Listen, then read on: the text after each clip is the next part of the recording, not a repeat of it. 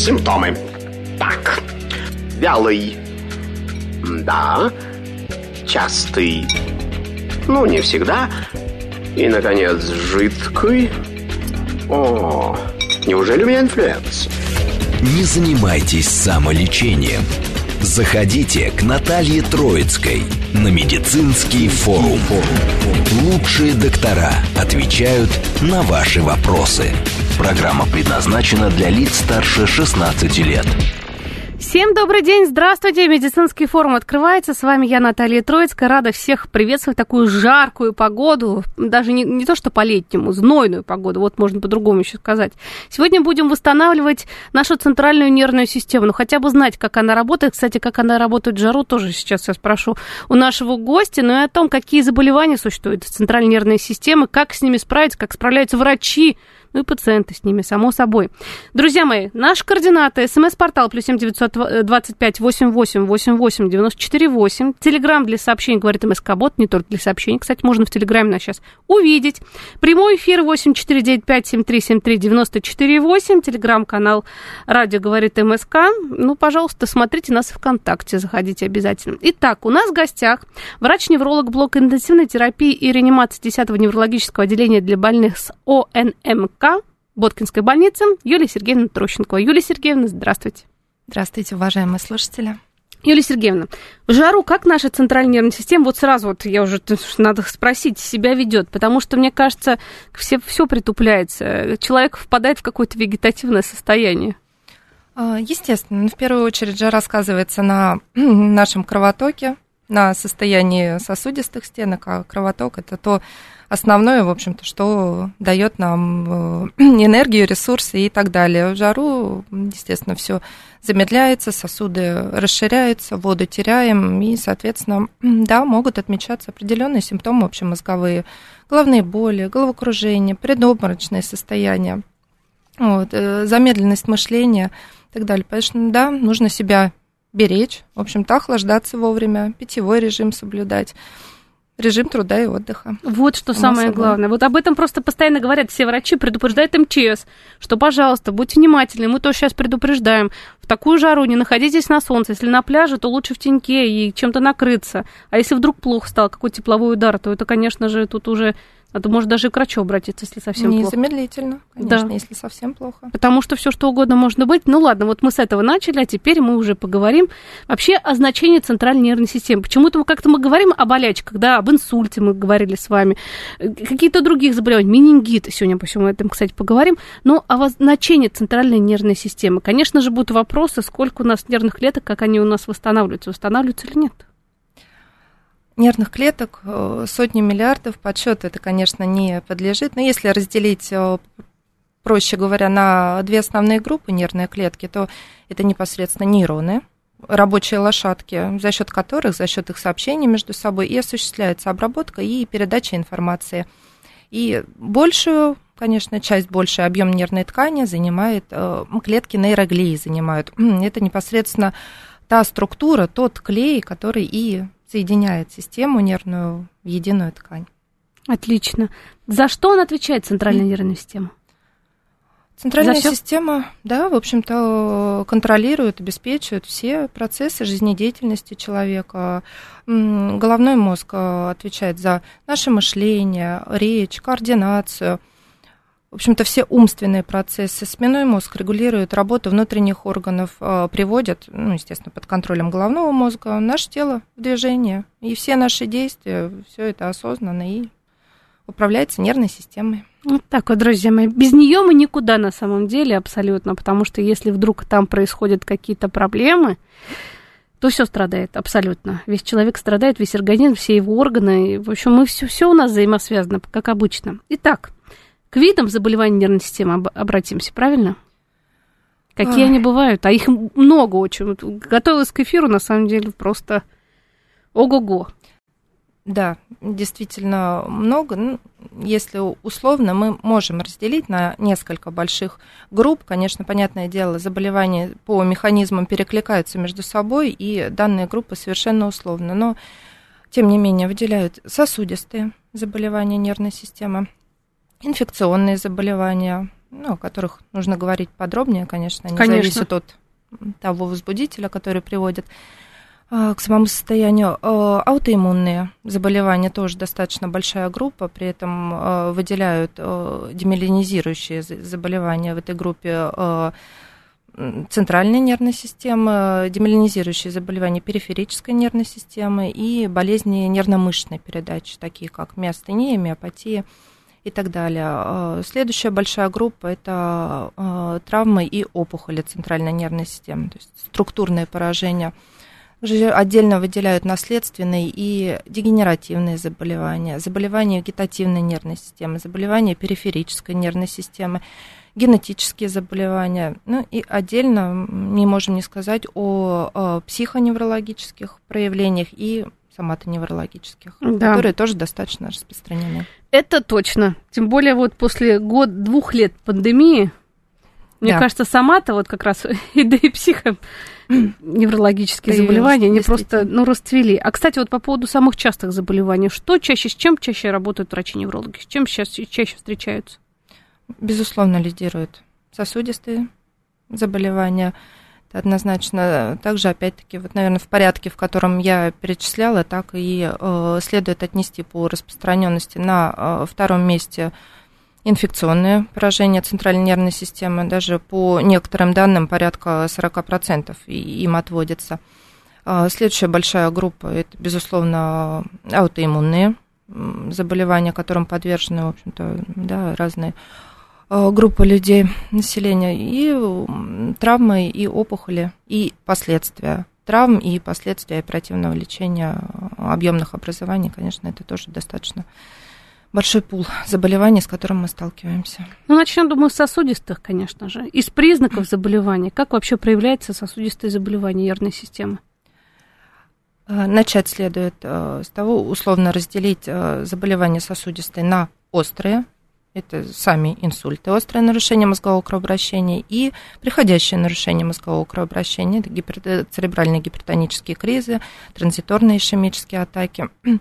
И также существует большая группа хронических прогрессирующих э, нарушений мозгового кровообращения. В первую очередь, это, конечно, хроническая ишемия головного мозга, с которой после определенного возраста большинство с теми или иными проявлениями однозначно сталкиваются. Ну и так более узкие патологии именно хронического нарушения мозгового кровообращения, которые тоже А как, имеют кстати, вот- место. Да, Юлия Сергеевна, а как-то вот проявляется, как понять, что вот, э, может, какой-то симптом есть как раз хронических вот э, заболеваний? Сим- да, и симптомы достаточно вариабельные. В общем-то, э, начинается, начинаются эти заболевания, естественно, подостро с э, субъективных ощущений, то есть э, с тех именно жалоб, проблем, которые чувствует только сам человек. Это головные боли, начинающиеся эпизоды головокружения, сосудистый шум, звон в ушах, достаточно распространенная жалоба. А, Также могут нарушаться процессы мышления, снижается память на текущие события. Это первые звоночки, которые позволяют нам а, заподозрить ту или недостаточность ту или иную недостаточность мозгового кровообращения. Далее уже на следующих стадиях а, мы можем отмечать а, объективные неврологические нарушения, то есть те симптомы, которые э, врач-невролог выявляет при осмотре. Если невооруженным глазом касаясь, э, могут родственники это увидеть, то, конечно, могут быть э, неустойчивость, опять-таки э, эпизоды тошноты, может быть, доходить даже до рвоты, могут присутствовать зрительные нарушения, приходящие, опять-таки, нарушения памяти, забывчивость каких-то слов в разговоре, которые нельзя не заметить, нельзя пропустить. Юлия Сергеевна, вот сейчас перечислили, вот после ковид, на самом деле, очень многие э, столкнулись вот с этими самыми симптомами, и молодые в том числе. Вообще всех возрастов, мне кажется, кто переболел, и с памятью проблемы, и звон в ушах, и вот, вот ну, с кем, вот с- со многими, с кем общаюсь, вот как-то восстановить это можно? Вот, ну, я не знаю, во-первых, после ковида это отдельно, наверное, будет даже вопрос. Да, И это- когда хроническая есть вот такая недостаточность мозгового кровообращения, давайте с ковида начнем. Вообще восстанавливается ли после вот эти связи наши? нервные после ковида? Восстанавливаются, безусловно. Мозг достаточно пластичен. Головной это заблуждение, что нервные клетки не восстанавливаются, да. что исчезло. Что если исчезло, все пропало.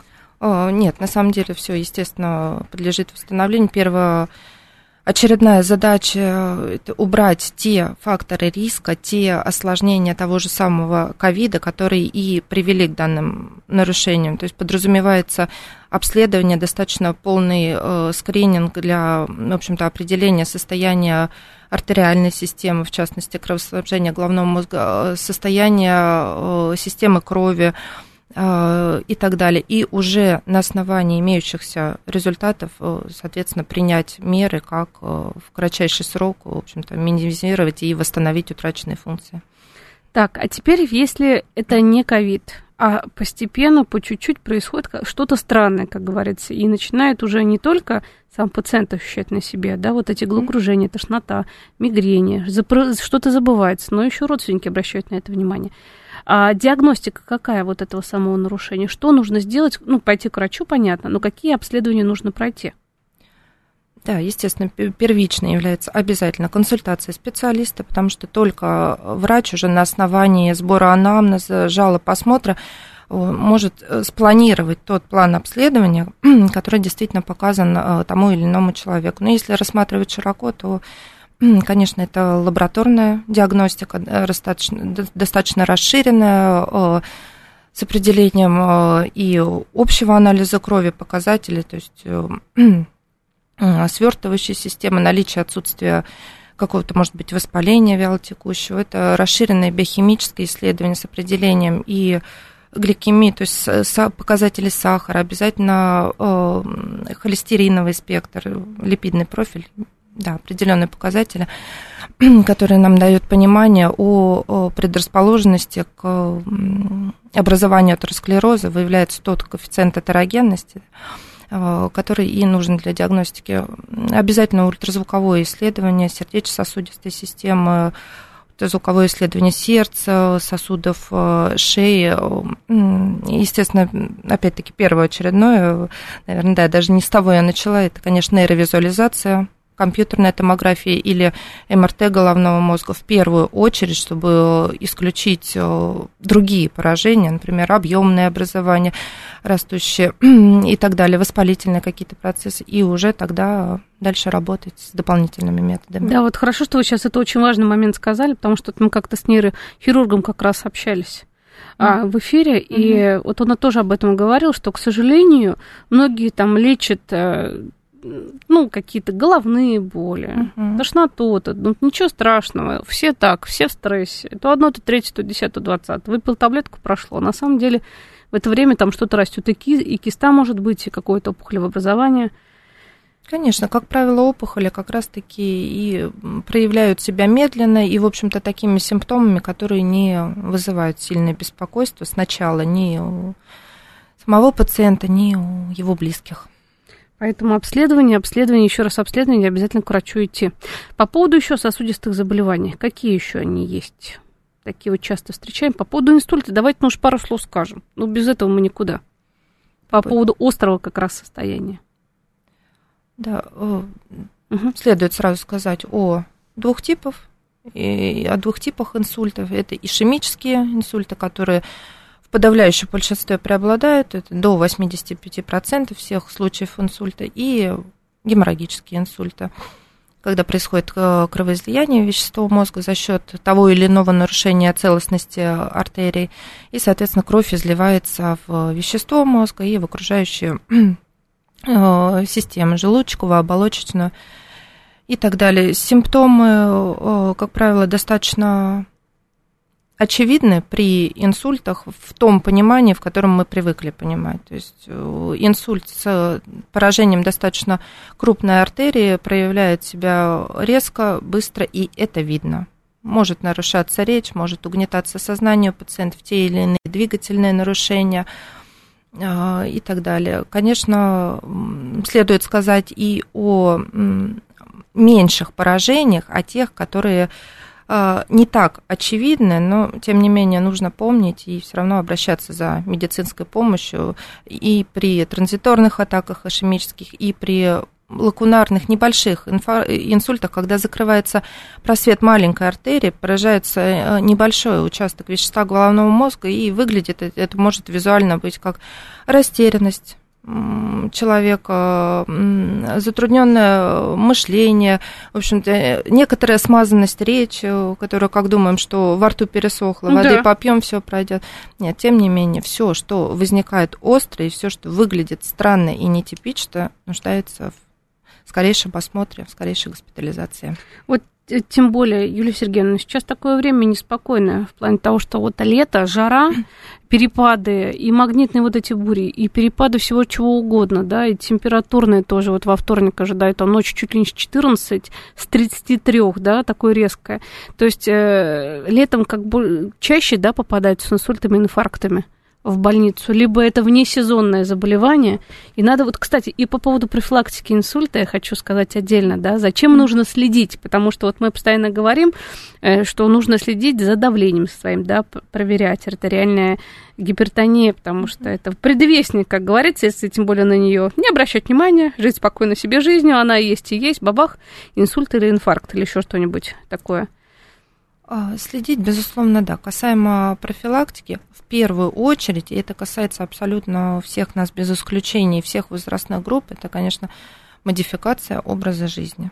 Если есть э, те факторы, которые заведомо неблагоприятные, то лучше от этого избавиться как можно раньше и сохранить свое здоровье. Это относится к вредным привычкам, погрешности питанием, малоподвижный образ жизни и так далее. Ну, в общем-то, о чем мы э, всегда слышим, да, все это на слуху эти рекомендации.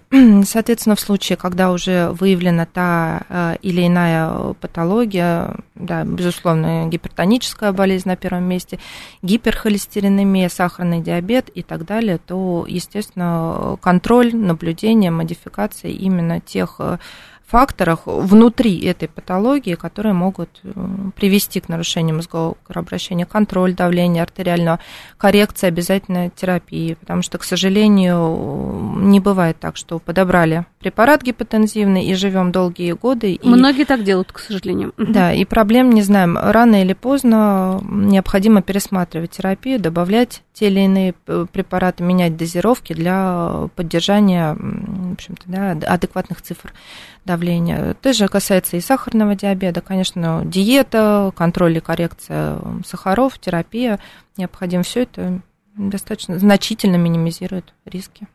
Ну, скажем еще, думаю, пару слов про золотой час, что если вдруг, уже сказали признаки, да, mm. человеку, вашему близкому, либо незнакомому рядом где-то находитесь в общественном месте, где-то даже на остановке, не знаю, на пляже, стало плохо, mm. то первую помощь, во-первых, какая нужна? В тенек? Или лучше не трогать? Как вот поступить, если вот действительно подозрение, да, вот уже многие знают, как может выглядеть инсульт, да, перекошенная, например, какая-то часть тела, вот опять же, спутанное создание, или человек растерялся, или в обморок упал. Как помочь? Либо не стоит тут лезть, сразу вызвать скорую помощь. Э, сразу вызываем скорую помощь, однозначно. Нет, конечно, если мы говорим э, о жаре 30-градусной, это открытое солнце, то, конечно, лучше э, немножко переместить. Но вообще все-таки до осмотра специалиста какие-то осуществлять манипуляции не требуется. Вызываем скорую помощь, быстро обращаемся, незамедлительно, и эти минуты, в общем-то, спасут жизнь и улучшат ее качество. Что касается золотого часа, то то терапевтическое окно, в которое действительно можно успеть оказать, э, в общем-то, экстренные эффективные методы лечения, э, четыре с половиной часа. Но надо понимать, что еще транспортировка отнимает э, время госпитализации и так далее, поэтому незамедлительно при первых признаках не нужно не терять ни одной минуты. Елена пишет сообщение. Здравствуйте, мне 60 лет. А, впервые случился приступ нистагма с тошнотой, сильным головокружением и вращением глазных яблок на фоне низкого давления. Нижнее было 48. Какие угрозы несут такие приступы, как их предотвратить? Расскажите вообще, Юлия Сергеевна, что такое нистагма?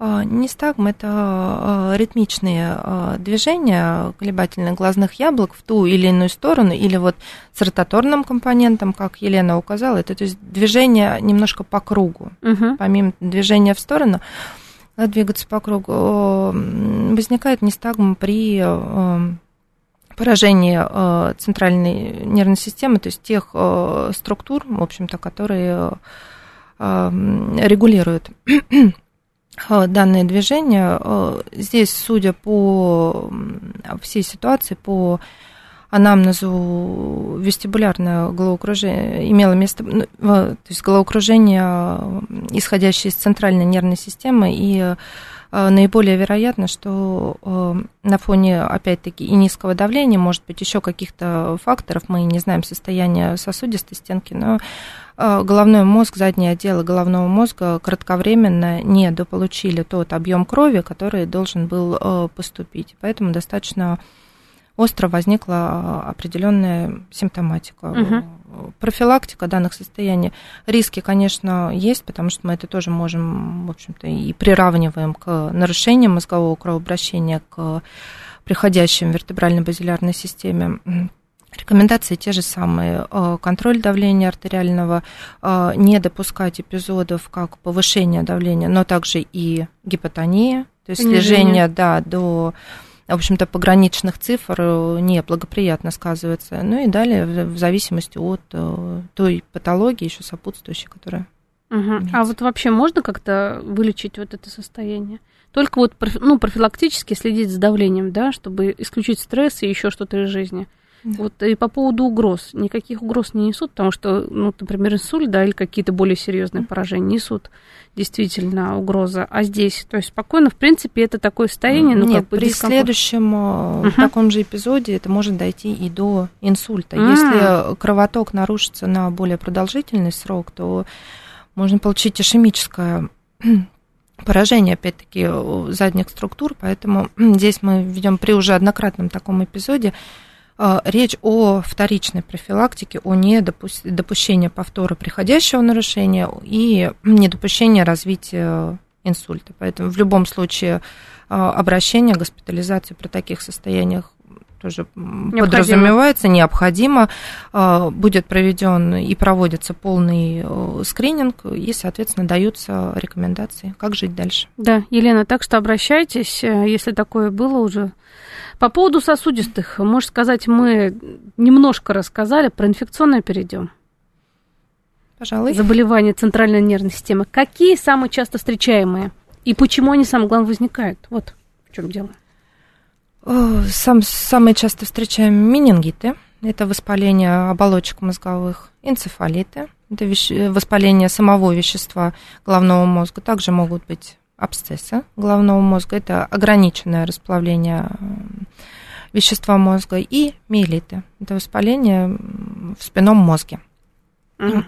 Э, Разделить можно э, все эти, в общем-то, воспалительные заболевания на э, две больших группы. Это первичные, которые возникают сразу при контакте с определенными возбудителями, которые непосредственно вызывают ту или иную патологию, менингит, скажем. Менингоко- Менингококковая палочка, менингокок. А, И вторичные, которые все-таки более распространены, их больше вторичные возникают на фоне э, любого протекающего воспаления в организме. То есть это могут быть и какие-то метастатические поражения из легких при э, пневмониях тяжелых, при воспалении придаточных пазух носа, э, при воспалениях даже э, зубных альвеол, при стоматологических проблемах.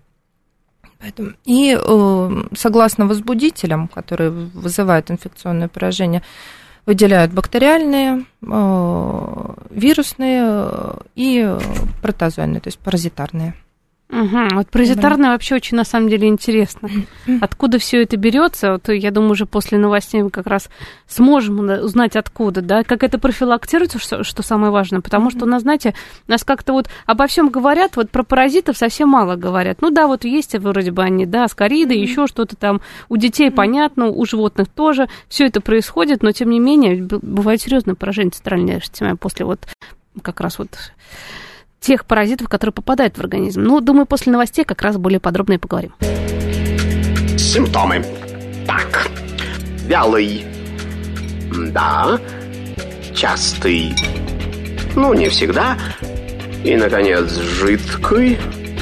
О, неужели у меня инфлюэнца? Не занимайтесь самолечением. Заходите к Наталье Троицкой на медицинский форум. Лучшие доктора отвечают на ваши вопросы.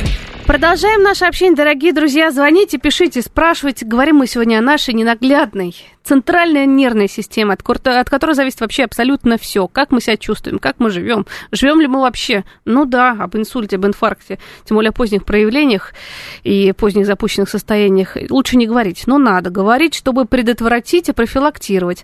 Итак, звонки в студию, прямой эфир 8495-7373-94-8, смс, портал плюс 7 925 88 88 94 и 8. Телеграмм для сообщений. Говорит МСК-бот не только для сообщений, но еще обязательно посмотрите эфир, так же, как и ВКонтакте. Смотрите нас обязательно. Еще раз хочу напомнить, кто же у нас в гостях. В гостях у нас замечательный врач, невролог, блок интенсивной терапии и реанимации 10-го неврологического отделения для больных с ОНМК, Боткинская больница Юлия Сергеевна Трощенкова. Юлия Сергеевна, давайте уже звонки принимать, и потом продолжим наше активное общение и рассказ про, про паразитов да, в центральной нервной системе. Здравствуйте, представьтесь, пожалуйста, как вас зовут? Здравствуйте, меня Вера Михайловна зовут. Да, Вера Михайловна, слушаем вас. Знаете, вот у меня нога, да, ноги, вот где пальцы, как будто вот там паутиной вроде проведено, да, а вот тыльная сторона иногда вот как будто кипятком обожгла, я вот щипит вот так вот. Иногда проходит, а иногда невозможно вот прям вот так вот щипить. Угу. А как давно у вас это? Это вот, ну, знаете, где-то месяц там вот так вот получилось. Обычно вот пятка болела, она прошла у меня. А теперь вот, вот эта вот тыльная сторона около пальцев. Вера Михайловна, а, здравствуйте. А подскажите, пожалуйста, ага. Э, сахарный диабет или гипертоническая болезнь? Есть у вас такие нет, заболевания? Нет, нет, нет, нет, нет. А сахар э, измеряете? Вообще проводят вам контроль? Да, как? измеряю, да. Угу. Измеряю сахар 5,7, 5,6, 5,8, вот так. А в поясничной области не отмечаете болей? Боль, да, боли ощущаю. Поясница, да. Угу. С одной стороны в ногу или обе стопы?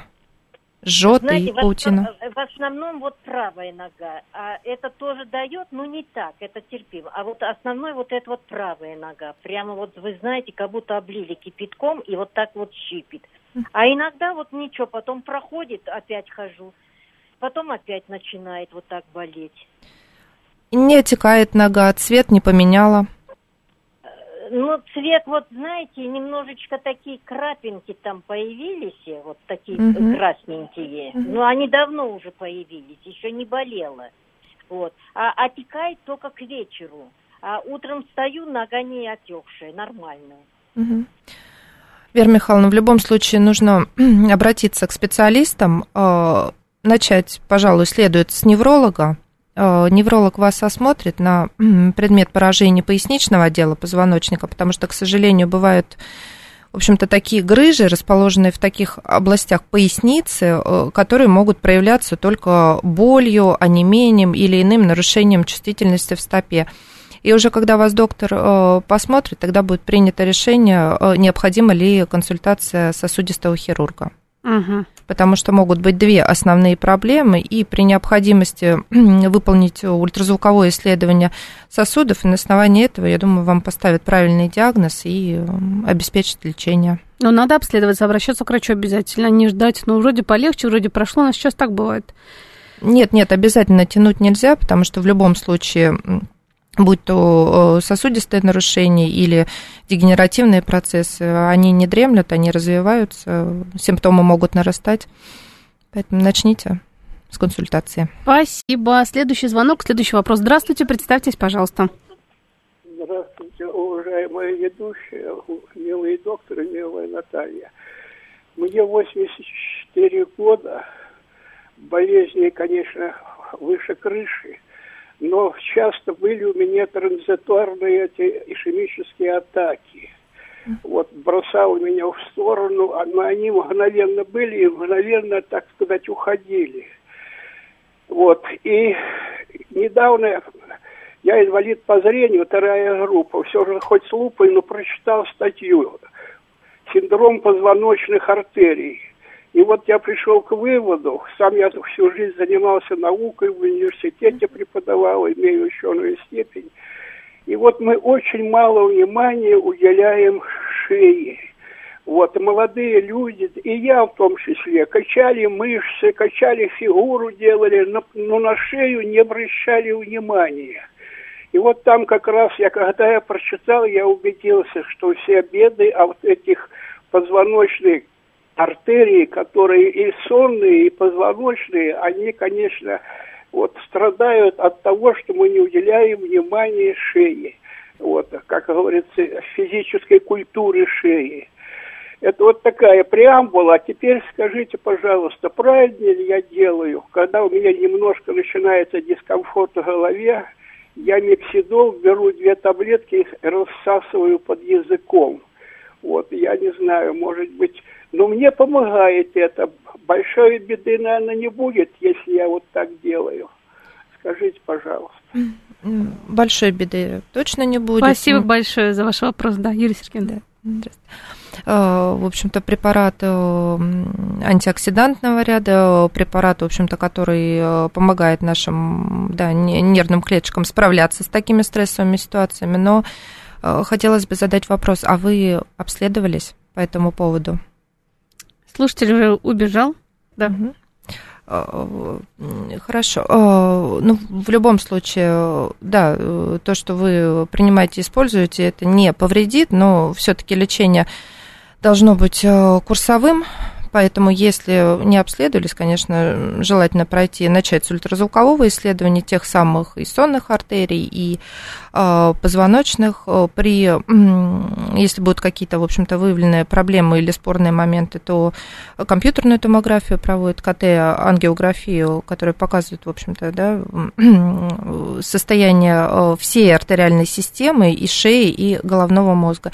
И на основании этого уже, соответственно, подбирать э, адекватное лечение. Ну, миксидол, пожалуйста, пейте. По поводу шеи, физической нагрузки и вообще физики шеи, как можно сказать, да? Вот, ну, я согласна. Вот, если честно, обывательское мое мнение, что действительно мы за фигурой следим, за телом следим, за всем, а вот шея, она действительно важна же. А, шея очень важна, и действительно правильно сказал наш слушатель, что позвоночные артерии, в общем-то, во-первых, они достаточно важны тем, что две позвоночные артерии, входя в полость череп, сливаются в одну и кровоснабжают все задние достаточно важные отделы головного мозга, стратегически важные, именно те, которые отвечают за координацию, где расположены центры дыхания, сердечно-сосудистой деятельности и э, так далее. Плюс есть определенные участки этих позвоночных артерий, которые именно проходят в костных каналах шейного отдела позвоночника. И, само собой, в общем-то, определенные э, деформации шеи, дегенеративные поражения, конечно, могут э, негативно сказываться на э, кровотоке. Естественно, за шеей следить нужно, при симптомах мы обследуемся, проводим ту же самую визуализацию, МРТ, исследование шейного отдела достаточно распространено. И уже на основании состояния, в общем-то, позвоночника в этом отделе э, принимаем решение о той нагрузке, о тех э, занятиях, допустим, спортом, лечебной гимнастикой, которые показаны, потому что если поражение грубое, опять-таки э, большой риск э, как раз-таки нарушения мозгового кровообращения, при том же самом массаже, мануальной терапии, поэтому все должно поэтапно проходить и только под контролем предыдущего исследования. То есть э, тут маленький такой итог, да, Ирина Сергеевна, если вдруг головные боли, действительно боли в шее и прочее, не надо сразу бежать на массаж к коммунальному терапевту. Ни в коем случае. Без обследования. Без Пошел, я сейчас вот, сейчас мне все сделают, все там у меня все хрустнуло, все замечательно, вроде лучше стал чувствовать. Может все это к инсульту привести, в общем. Придется так да. пугать. А что делать, Юлия Сергеевна? Ну, это на самом деле и, Потому и были что... такие случаи, да. Поэтому лучше сначала сходить к врачу. Много времени это не займет. Да. Мне кажется, полезно. Спасибо. Следующий вопрос. Здравствуйте, представьтесь, пожалуйста. Здравствуйте. Алло. Да-да-да, слушаем вас. Как зовут вас? Да, слушаем вас. Меня баба Валя. Ой, Валентина Кирилловна. Да, слушаем. Извините. Вы знаете, я старая уже. Мне 85 скоро. И у меня шум в ушах и сильное головокружение. Скажите, это лечится или нет? Спасибо. Да-да-да-да-да. Все, мы поняли вопрос, сейчас будем отвечать. Баба Валя, слушайте нас внимательно.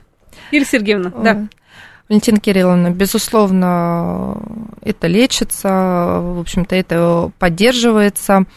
А, Опять-таки, уже не в первый раз сегодня об этом говорим. Прежде чем приступать к лечению, нужно обследоваться, выполнить тот минимум, выполнить обязательно КТ и МРТ исследования головного мозга, посмотреть, э, нет ли там чего-то такого, что нам не нужно, и вообще как, в общем-то, каково состояние головного мозга, и исследовать, э, опять-таки, сосуды шеи, те же самые сонные артерии и позвоночные артерии. И на основании этого уже тогда подбирается терапия. Здесь достаточно много нюансов. Во-первых, э, непосредственно сама нейропротективная терапия, которая направлена на восстановление, поддержание нервных клеток, но так еще э, необходимо в комплексе использовать и м, гипохолестериновые препараты, э, то есть те, Для которые... понижения холестерина я расшифровываю, Юлия Сергеевна. Для да. понижения, да. э, про- Но здесь опять-таки в зависимости от э,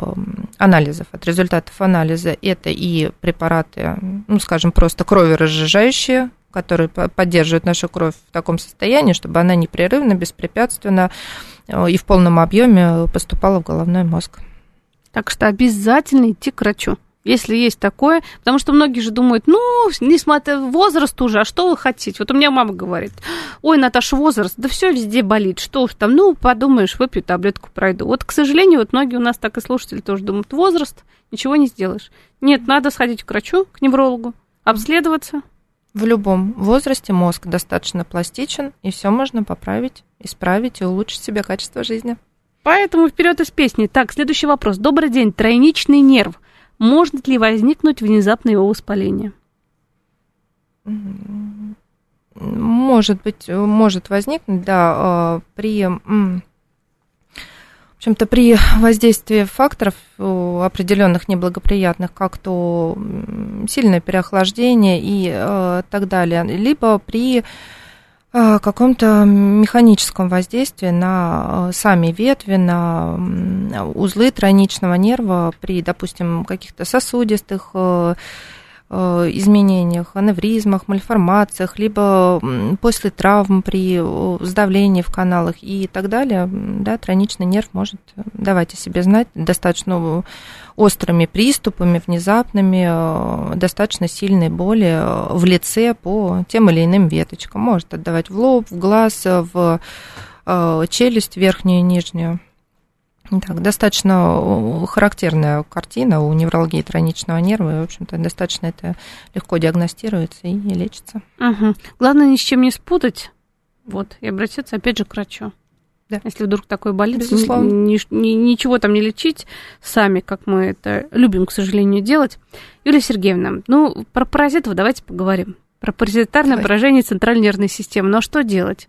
Потому что, к сожалению, это встречается. Об этом особо не говорят. Про менингит это говорят. Энцефалиты и прочее, прочее, прочее. Про них мы тоже пару слов вот обязательно должны сказать. А про паразитарное, как вообще часто встречается? Понимаю, что это достаточно редко, да? Или нет? Ну, если посмотреть в общем, в Да. совокупности, конечно, да. Не часто мы работаем и сталкиваемся э, с паразитарными заболеваниями, но, тем не менее, они имеют место быть. И Откуда? их последствия Откуда они берутся вообще? Как так? Вот человек ходил, ходил, бабах, а у него там что-то. э, при контакте с тем или иным паразитом. Ну, если мы возьмем самые распространенные данные патологии, допустим, клещевой энцефалит или боррелиоз, э, болезнь Лайма, то, конечно, при укусах иксодовых клещей происходит проникновение возбудителя в организм. Соответственно, профилактика, конечно же, стараться не посещать такие регионы. Если уже нет никаких вариантов посетить нужно, то принять все меры предосторожности. Головной убор обязательно, плотная одежда, укрывающая все, все в общем-то, доступные участки тела. И в путь. Если мы разберем токсоплазмоз, который достаточно, в общем-то, тоже встречается, то, конечно, тщательное мытье овощей, фруктов перед, перед употреблением, не пробовать э, то же самое мясо сырое, фарш на соль, как есть лучше. Не пробую фарш. Ну, не, не, не недожаренное мясо, кстати. Недожаренное вот мясо. с кровью там что-то в ресторане, медиум, прожарка или прочее. Вот тебе, пожалуйста. Вполне. Вполне. И также, конечно, контакт с домашними животными. Понятное дело, что без них никуда. Это наше все домашние животные. Но, тем не менее, все равно следить за гигиеной и за в общем-то, контактом. Или, Сергеевна, а как к суше вы относитесь? Вот, ну, любят, да, вот всякие, вот всякие рыбу сырую покушать у нас нынче. Ну, рыба все-таки должна быть Обработана? обработана. Конечно. То есть Я там думаю- тоже можно что-то цепануть. Вполне. И, и очень часто. Это Страшно бывает. это все. Да. А вот, кстати, по поводу клещевых и энцефалитов, да? Мгм. А, вот какая, какая-то есть профилактика? Почему? Потому что вот, к сожалению, вот в Подмосковье даже вот тот же самый боррелиоз, я думала, не встречается. К сожалению, есть. И еще как. Аж целых два моих знакомых заболели. Ребенок и взрослый. И, в общем-то, лечится активно сейчас у инфекциониста. По- Казалось бы, подумаешь, клещ, Подмосковье. Ну, ну, мы же как-то думаем, что у нас регион прекрасный, замечательный, здесь нет ничего страшного. Оказывается, есть. Вот какие вот, если укусил клещ, понятно, что желательно его куда-то отвезти. Но в выходные, за- на даче, далеко от города, вряд ли кто-то вытащит, обработают, и вряд ли кто-то куда-то этот клещ, э, клеща везет. Но есть какая-то как- какие-то методы профилактики, не, не знаю, что ли. По поводу вакцинации, понятно, у нас э, есть она, но мало кто ее делает. Нет, в домашних условиях лучше не затягивать. Вот эта обработка, конечно, тоже не, не будет иметь того эффекта. Нужно найти возможность хотя бы ближайшее учреждение профильно обратиться, где э, окажут помощь, потому что последствия могут быть достаточно серьезными и инвалидизирующими. Ни в ком это не тот случай, когда зеленкой помажем и пройдем. Нет, Мгм. только только в лечебном учреждении.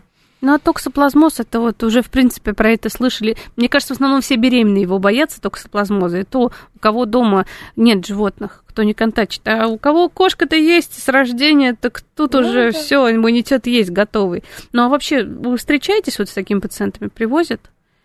Как правило, какой вот прогноз? Не часто привозят.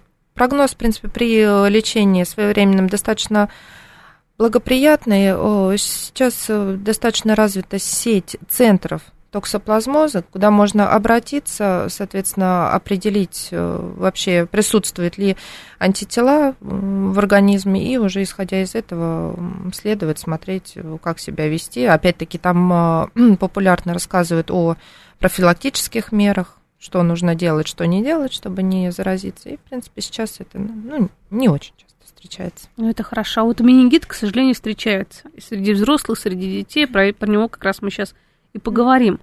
Вообще причины вот, воспаления мозговых оболочек менингита, это же вот это вот, да, правильно? Да. Какие?